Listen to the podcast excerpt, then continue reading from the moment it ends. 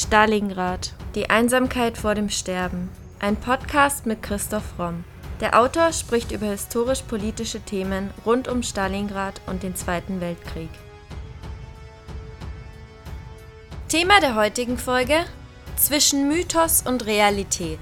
Freimaurer im Dritten Reich.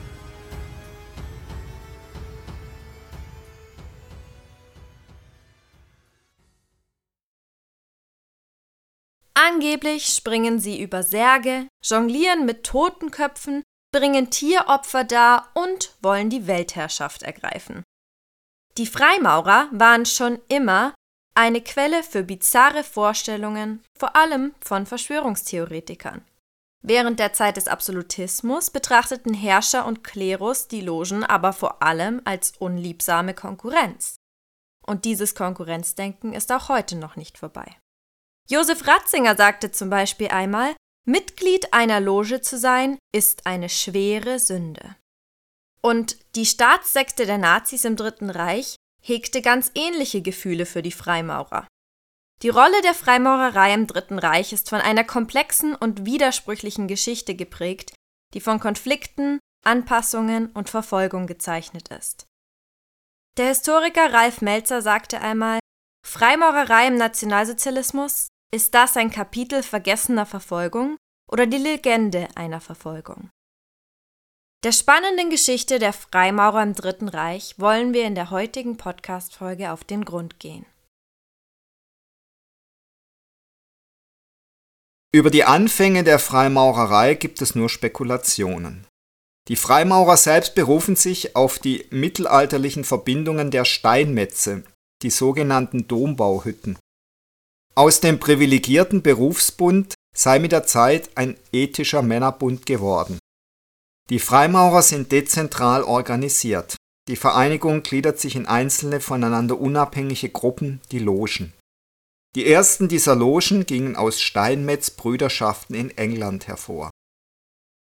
Am 24. Juni 1717 schlossen sich vier dieser Bünde zur ersten Freimaurer Großloge zusammen.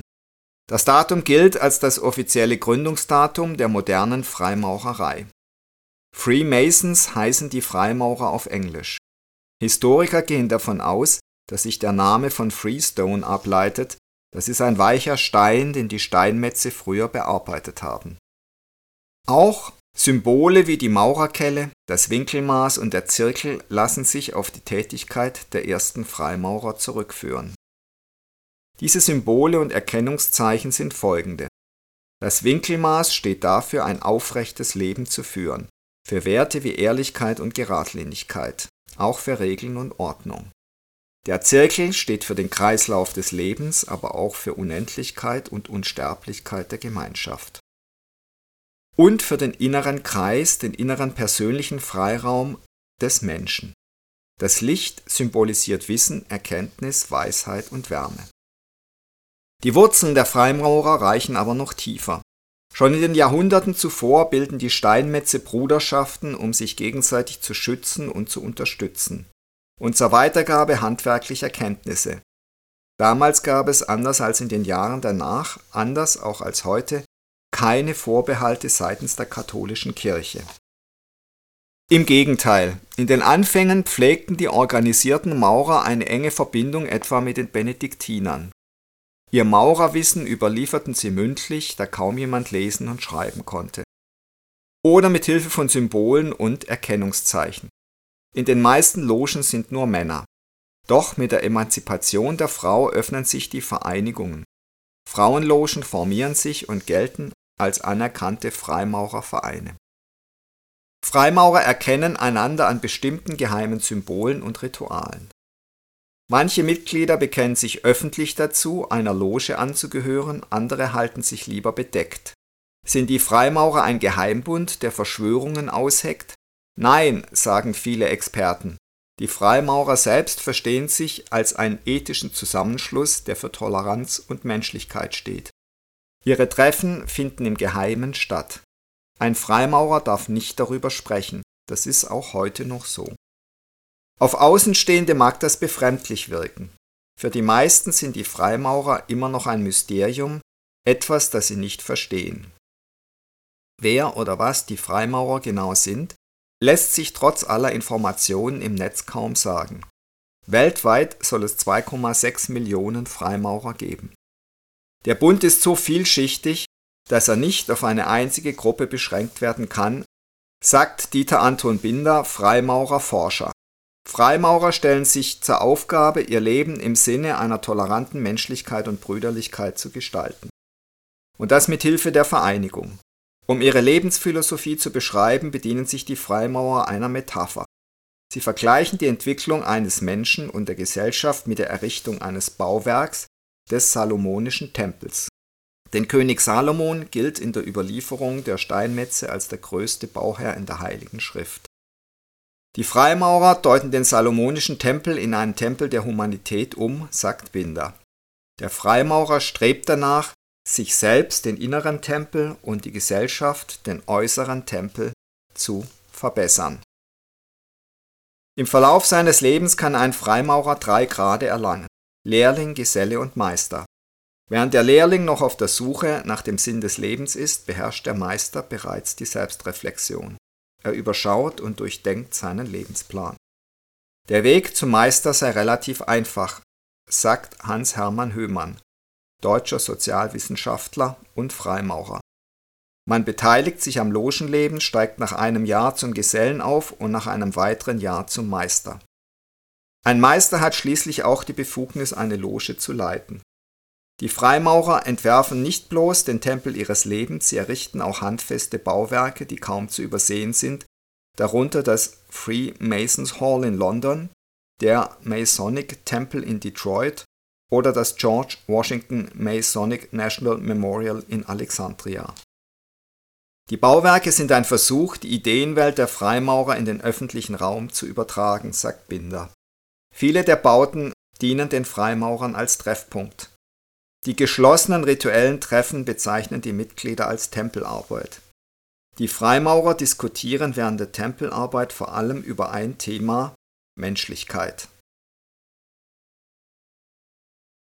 Die Schweigepflicht über die Treffen ist für die Freimaurer Segen und Fluch zugleich. Einerseits sind die Rituale ihr wichtigstes Instrument, um ihre Grundideen zu verfolgen, andererseits haftet ihnen bis heute der Ruf eines Geheimbundes an, der Verschwörungen ausheckt.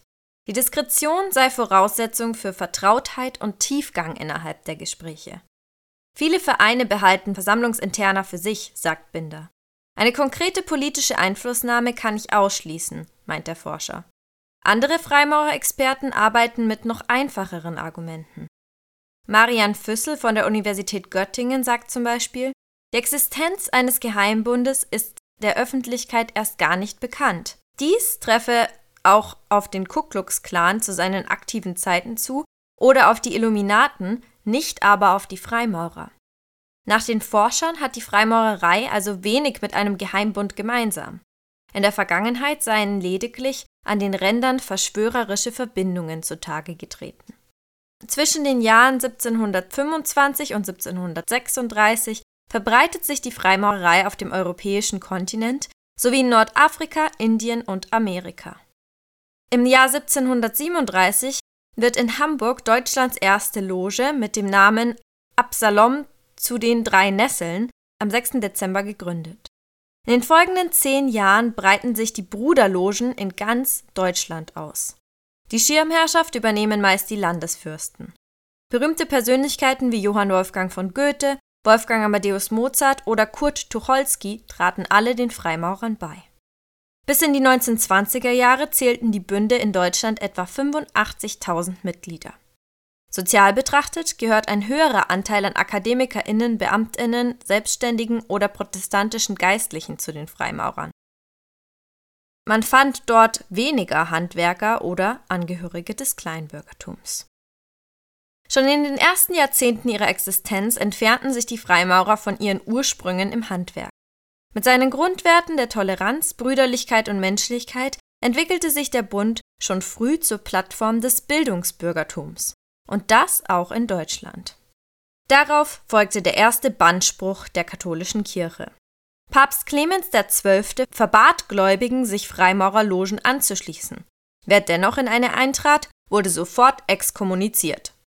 Weitere Verbote gegen die Freimaurer folgten.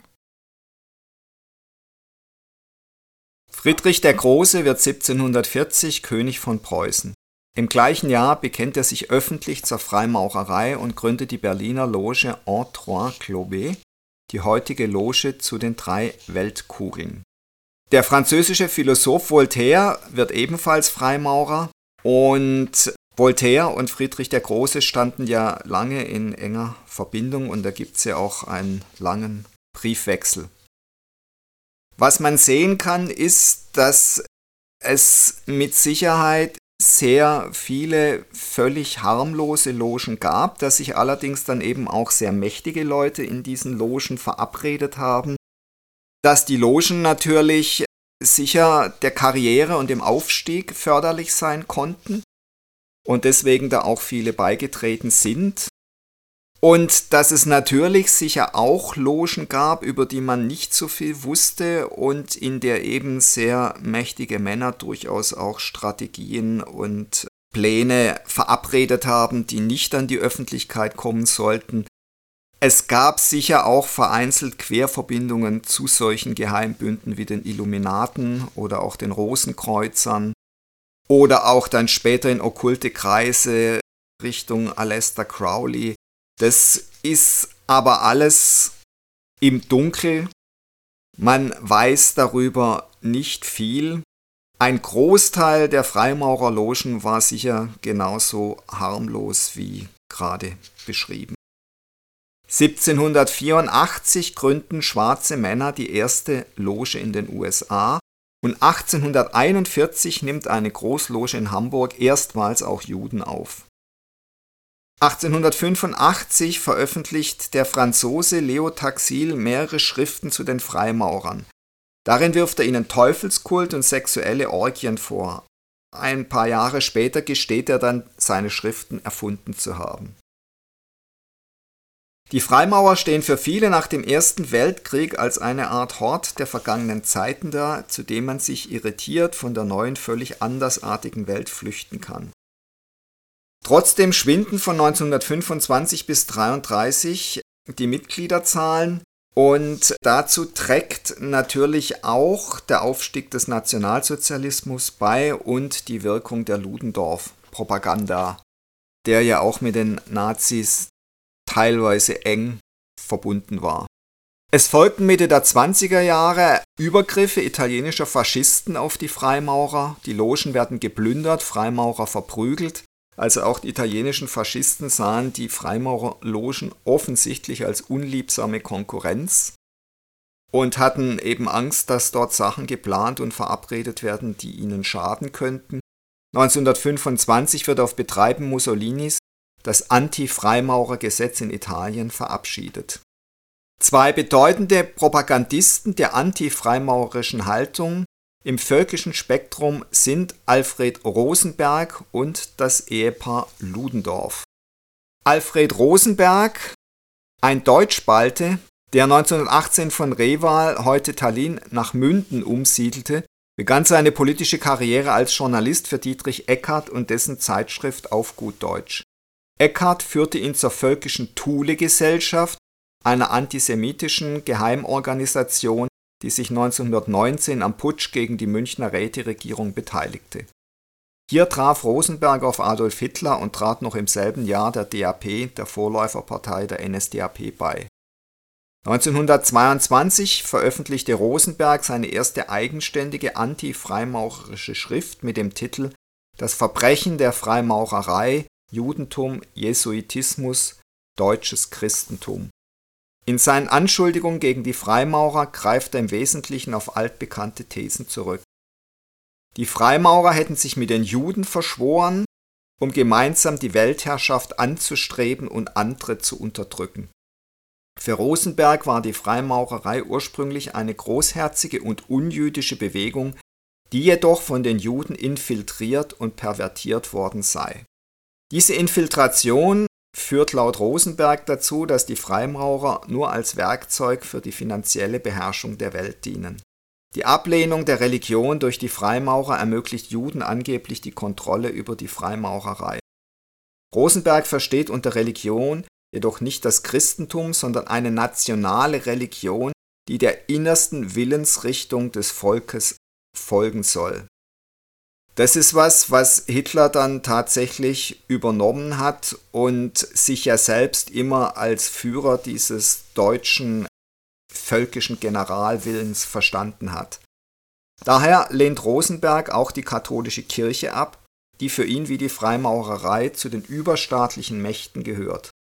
Rosenberg betrachtet den von Freimaurern betriebenen Internationalismus als zersetzend im Gegensatz zum gesunden Nationalismus.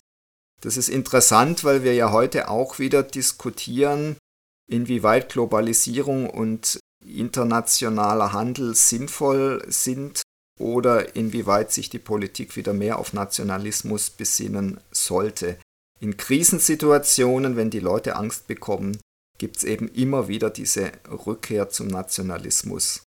Rosenberg sieht die deutsche Außenpolitik als freimaurerisch gelenkt an und beschuldigt die Freimaurer sogar der Ermordung des österreichischen Thronfolgers in Sarajevo 1914, um den Ersten Weltkrieg auszulösen. Also das sind abenteuerliche Verschwörungstheorien. Ab 1923 ist Rosenberg Chefredakteur des Völkischen Beobachters in München wo er gelegentlich anti-freimaurerische Artikel veröffentlicht, aber insgesamt das rein antisemitische Element in den Vordergrund rückt. Also Hitler und die führenden Nazis haben offensichtlich schon früh begriffen, dass die Freimaurer als großer Feind nicht so greifbar und tauglich sind wie die Juden. Erst 1930 tritt Rosenberg, der in der Hierarchie der nach dem Verbot von 23 wieder erstarkten NSDAP aufgerückt ist, wieder mit einer größeren Publikation anti-freimaurerischen Inhalts an die Öffentlichkeit. In dieser entwickelt er eine neue Geschichtstheorie und verabschiedet sich von traditionellen christlich-römischen Glaubens- und Geschichtsdenken. Er propagiert einen Rassenkampf, der analog zum marxistischen Klassenkampf funktioniert und in dem die arische Rasse siegreich hervorgehen soll also die sozialen Gegensätze werden durch rassische Gegensätze ersetzt. Und das war leider ein Konzept, das dann ganz prima funktioniert hat. Der höchste Wert und das oberste Ziel des Handelns sind für ihn die nationale Ehre. Die freimaurerischen Logenverbrecher werden für ihre Humanität und ihren Internationalismus angeklagt, dass sie angeblich eine unorganische und rassenzersetzende Weltanschauung vertreten. In Rosenbergs Werk Der Mythos des 20. Jahrhunderts wird der eigentliche ideologische Hintergrund der nationalsozialistischen Anti-Freimaurerhaltung offenbart. Die von den Freimaurern postulierte Gleichheit aller Menschen und die daraus resultierende Verbundenheit aller waren für die Vertreter der arischen Herrenrasse ein unerträglicher Gedanke.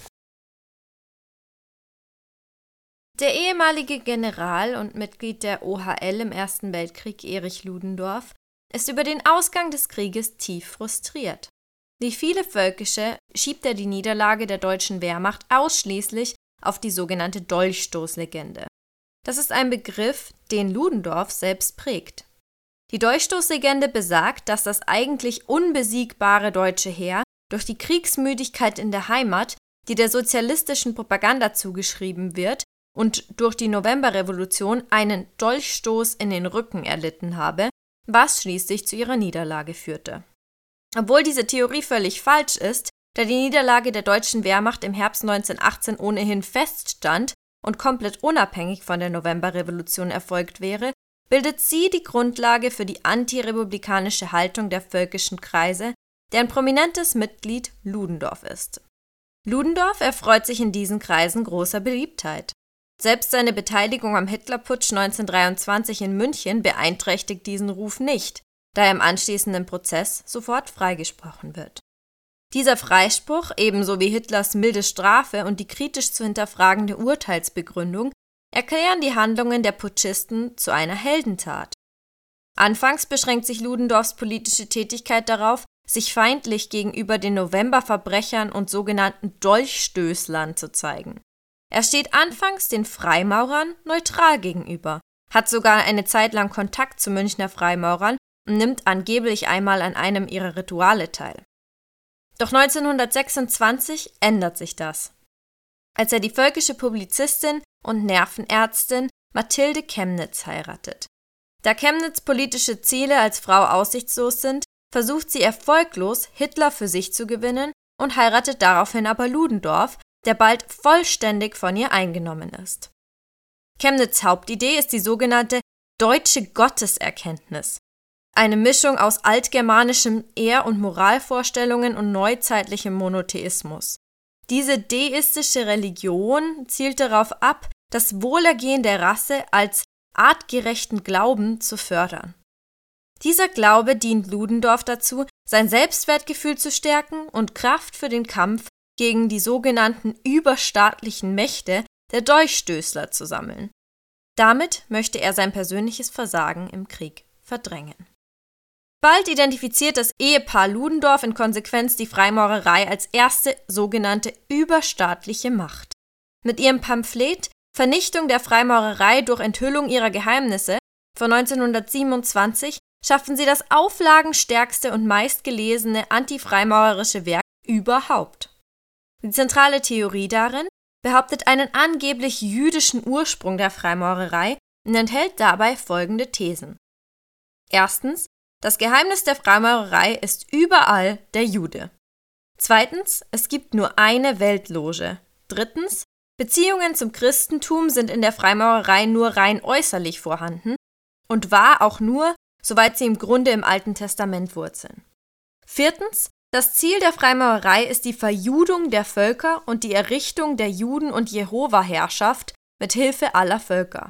Fünftens, die Organisation der Weltloge geschieht nach Ordensprovinzen, an deren Spitze die Vicarius Salomonis stehen der Name des über den Vikarien stehenden Oberen bleibt ein Geheimnis, bis er die Regierung selbst übernimmt. Sechstens, freie, aufrechte und stolze Menschen kann die Freimaurerei nicht schaffen, sondern nur eingeschüchterte Menschen. Und siebtens, die Verbindungen der Freimaurer sind staatsgefährlich, vielleicht geradezu landes- und hochverräterisch.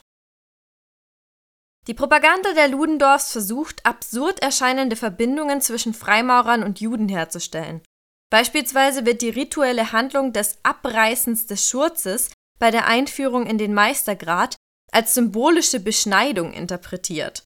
Darüber hinaus werden den Freimaurern zahlreiche Logenmorde zugeschrieben, wobei behauptet wird, dass Luther, Lessing, Mozart und Schiller von den Freimaurern ermordet wurden.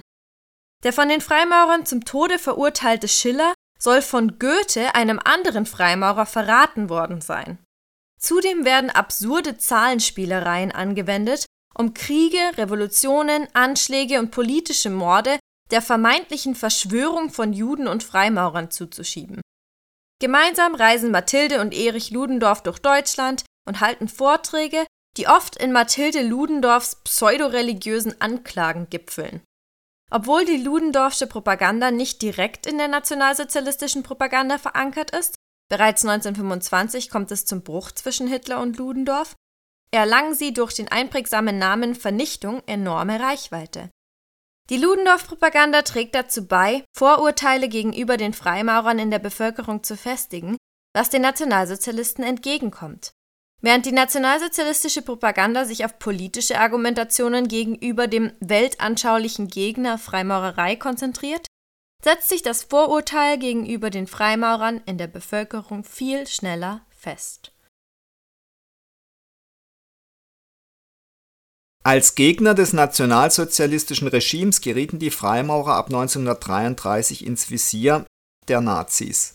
Mit etwa 76.000 Mitgliedern in Deutschland wurden die Freimaurer fälschlich für die Niederlage im Ersten Weltkrieg verantwortlich gemacht, was zu einer Verschwörungstheorie führte die Nationalsozialisten verurteilten sie als Geheimbund, verglichen sie mit den Kommunisten ausgerechnet und verboten schließlich 1935 die Freimaurerei. Die Nazis propagierten die Vorstellung, dass Juden und Freimaurer gemeinsame Sache machten, also so wie Ludendorff, wobei sie sich auf alte christlich-katholische Überzeugungen beriefen.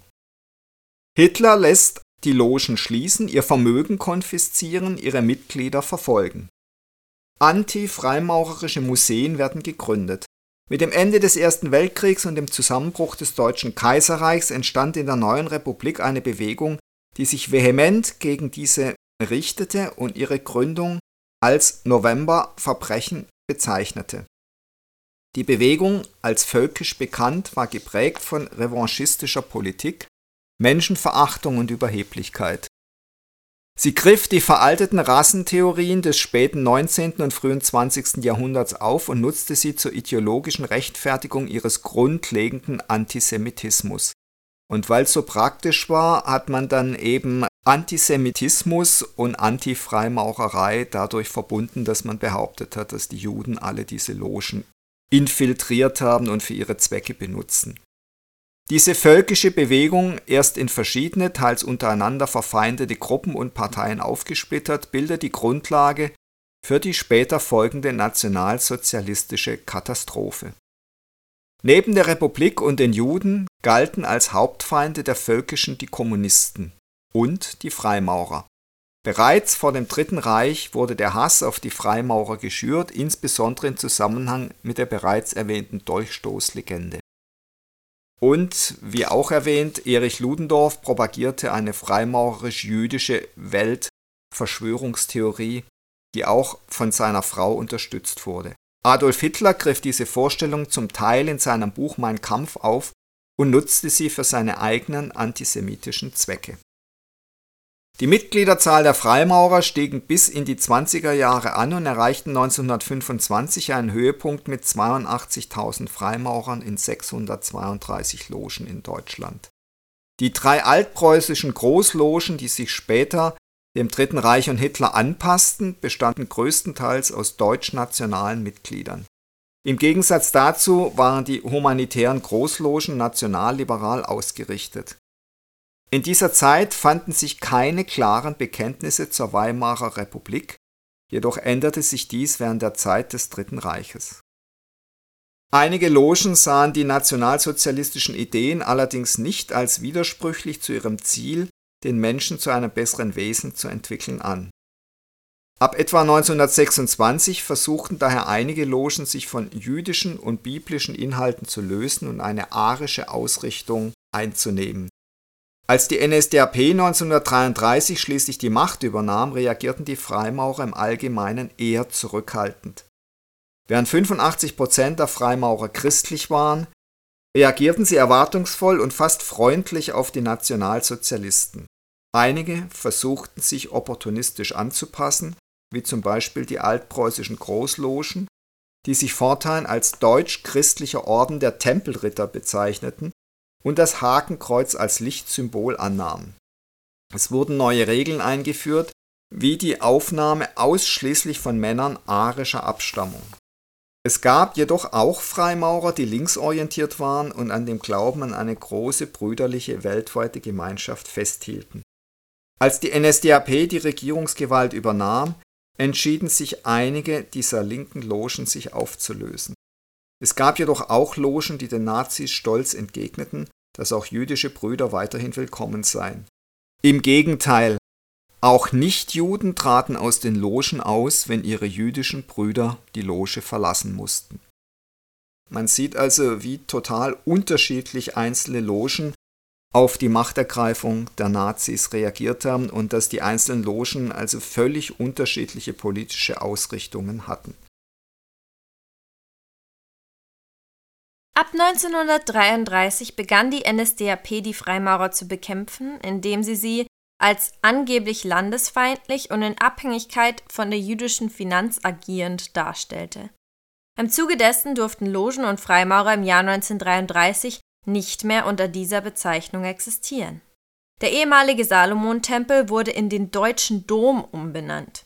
Nach der Reichstagswahl am 5. März 1933 gab es eine erste unkoordinierte Aktion der SA gegen eine Düsseldorfer Loge, bei der Logenmaterial beschlagnahmt wurde, obwohl die SA zu diesem Zeitpunkt rechtlich noch gar nicht zur Beschlagnahmung berechtigt war. Die von SS und SA initiierte Terrorwelle, basierend auf der nach dem Reichstagsbrand erlassenen Verordnung zum Schutze von Volk und Staat, erreichte die Freimaurer erst im Sommer 33. Einzelne Aktionen der SA, die rechtlich kaum abgesichert waren, dienten vor allem der Einschüchterung der Logen, um sie zur Selbstauflösung zu bewegen. Im Juli 33 wurde der SS offiziell die Freimaurerfrage übertragen. In Bayern übernahm die bayerische Polizei den Kampf gegen die Freimaurer, während in Preußen die Gestapo zuständig war. Der Besitz der aufgelösten Logen wurde eingezogen, Schrifttum und rituelle Gegenstände von der Gestapo beschlagnahmt und archiviert. Große Teile der rituellen Gegenstände wurden vernichtet. Ehemalige Freimaurer wurden fortlaufend überwacht, um getarnte Neugründungen zu verhindern. Einige Freimaurer durften sich in öffentlichen Gasthäusern treffen, wo ihre Logenarbeit dennoch unmöglich war. Diese Möglichkeit wurde von vielen bis 1945 genutzt. Der Versuch einer Berliner Loge, diese Treffen in die Wohnung der Mitglieder zu verlegen, wurde von der Gestapo sofort unterbunden. Ehemalige Freimaurer waren jedoch nur in begrenztem Maße von rigiden politischen polizeilichen Maßnahmen betroffen. Im Gegensatz zu Juden, Sinti und Roma fand bei den Freimaurern im Dritten Reich kein massiver Angriff auf Leib und Leben statt. Dennoch war es ehemaligen Freimaurern nahezu unmöglich, im NS-Staat Karriere zu machen, da eine notwendige Parteizugehörigkeit oder ein notwendiges Parteiamt für sie ausgeschlossen war. Einige Freimaurer riefen sogar dazu auf, sich gegen die Nazis zu stellen und Humanität sowie Freiheit zu wahren, was zeitweise die Stimmung zwischen den Fronten zuspitzte. Ab 1934 kam es zu gezielten Übergriffen der SA auf Logenhäuser, da Joseph Goebbels die Auffassung vertrat, eine weltweite Verschwörung aus Freimaurern und Juden entdeckt zu haben. Trotz partieller Anpassungen brachte dies den Freimaurern wenig Erfolg. Im Jahr 1935 wurde ein deutscher Freimaurerorden gestürmt, dessen Großmeister in ein Konzentrationslager gebracht wurde. Durch ein von den Nationalsozialisten eingeführtes Gesetz konnten nun auch Enteignungen beschlossen und durchgeführt werden. Das führte zu Verleumdungen, wirtschaftlichem Ruin, Verfolgungen und Selbstmorden auf Seiten der Freimaurer. Am 22. März 1935 fand eine Art Verhandlung im Gestapo-Amt statt, bei der sich die Großmeister bereit erklärten, die Logen aufzulösen, wenn ihr beschmutzter Name dafür von der Bildfläche verschwinden würde. Ob die NS-Regierung darauf einging, ist schwer zu sagen, denn sie hatte mit ihrem Handeln nur zwei Ziele. Sie wollten den freimaurerischen Geist bekämpfen und die jüdisch-freimaurerischen Verschwörungstheorien verbreiten. Nach Kriegsende 1945 beginnt der Neuaufbau der Logen in Deutschland. Von zehn Großlogen vor der Zeit des Nationalsozialismus werden drei wieder gegründet. Nach diesem historisch bedingten Einbruch sind es heute noch fast 15.000 Mitglieder in Deutschland, die mehrheitlich aus der Mittelschicht stammen, sagt Höhmann. Er selbst war am Wiederaufbau des Freimaurerordens in der ehemaligen DDR beteiligt. Zitat: Diese Aufgabe gestaltete sich als nicht so einfach, nach Hitler und der Stasi misstrauten die Menschen allem, was irgendwie mit verschwörerischen Aktivitäten in Verbindung gebracht werden konnte. Auch heute noch müssen Freimaurer mit Anfeindungen oder Angriffen rechnen. Im Frühjahr 2019 haben sogenannte Gelbwesten in Frankreich eine Freimaurerloge gestürmt und das Inventar zertrümmert. In Iserlohn in Nordrhein-Westfalen haben Unbekannte das Logenhaus mit Hakenkreuzen beschmiert Freimaurerei im Nationalsozialismus. Das ist ein Kapitel vergessener Verfolgung oder teilweise auch die Legende einer Verfolgung. Denn einige dieser Logen haben sich natürlich sehr gut mit dem Nationalsozialismus arrangiert. Die Antwort auf die Frage muss also differenziert ausfallen und beinhaltet Elemente von beidem.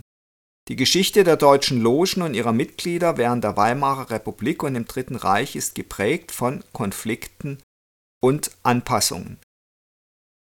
Generell sollte man die Macht dieser Logen nicht überschätzen.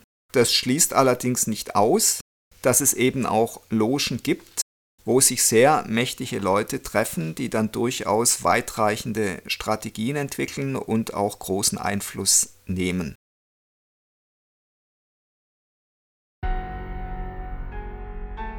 Das war Folge 197 unseres Podcasts Stalingrad. Die Einsamkeit vor dem Sterben. Dafür seid ihr nicht bereit, liebe Stalingrad-Podcast-Fans. Egal, ob ihr nach einem anstrengenden Skitag entspannen oder bei diesen eisigen Temperaturen einfach mal einen gemütlichen Abend mit heißer Schokolade auf der Couch verbringen wollt, Wir haben genau das, was ihr für einen schönen, bereichernden Winterbuchabend braucht. Unsere Printbücher gibt es im Winter Sale 2024 jetzt noch günstiger. Und bei der berühmten Primero-Genre-Vielfalt ist da definitiv für jeden und jede was dabei. Zum Beispiel gibt es unsere Science-Fiction-Dystopie Thor und der Gott des Feuers jetzt für nur 12,90 in der Printausgabe und der spannende Bankenthriller Die Macht des Geldes, der zur Zeit des Mauerfalls spielt, kostet ab heute nur noch 19,90. Auch euer Lieblingsbuch Stalingrad die Einsamkeit vor dem Sterben ist in der Printausgabe mit 1990 jetzt noch günstiger geworden. Und die clevere Mediensatire Das Albtraumschiff kostet nur noch 9,90 Euro. Also worauf wartet ihr? Geht einfach gleich auf die Buchplattform eurer Wahl und genießt den Winter mit uns in vollen Zügen. Ganz unabhängig davon wünschen wir unseren HörerInnen aber noch ein gutes neues Jahr und weiterhin viel Spaß mit unserem Stalingrad Podcast. Liebe Grüße und bis nächste Woche.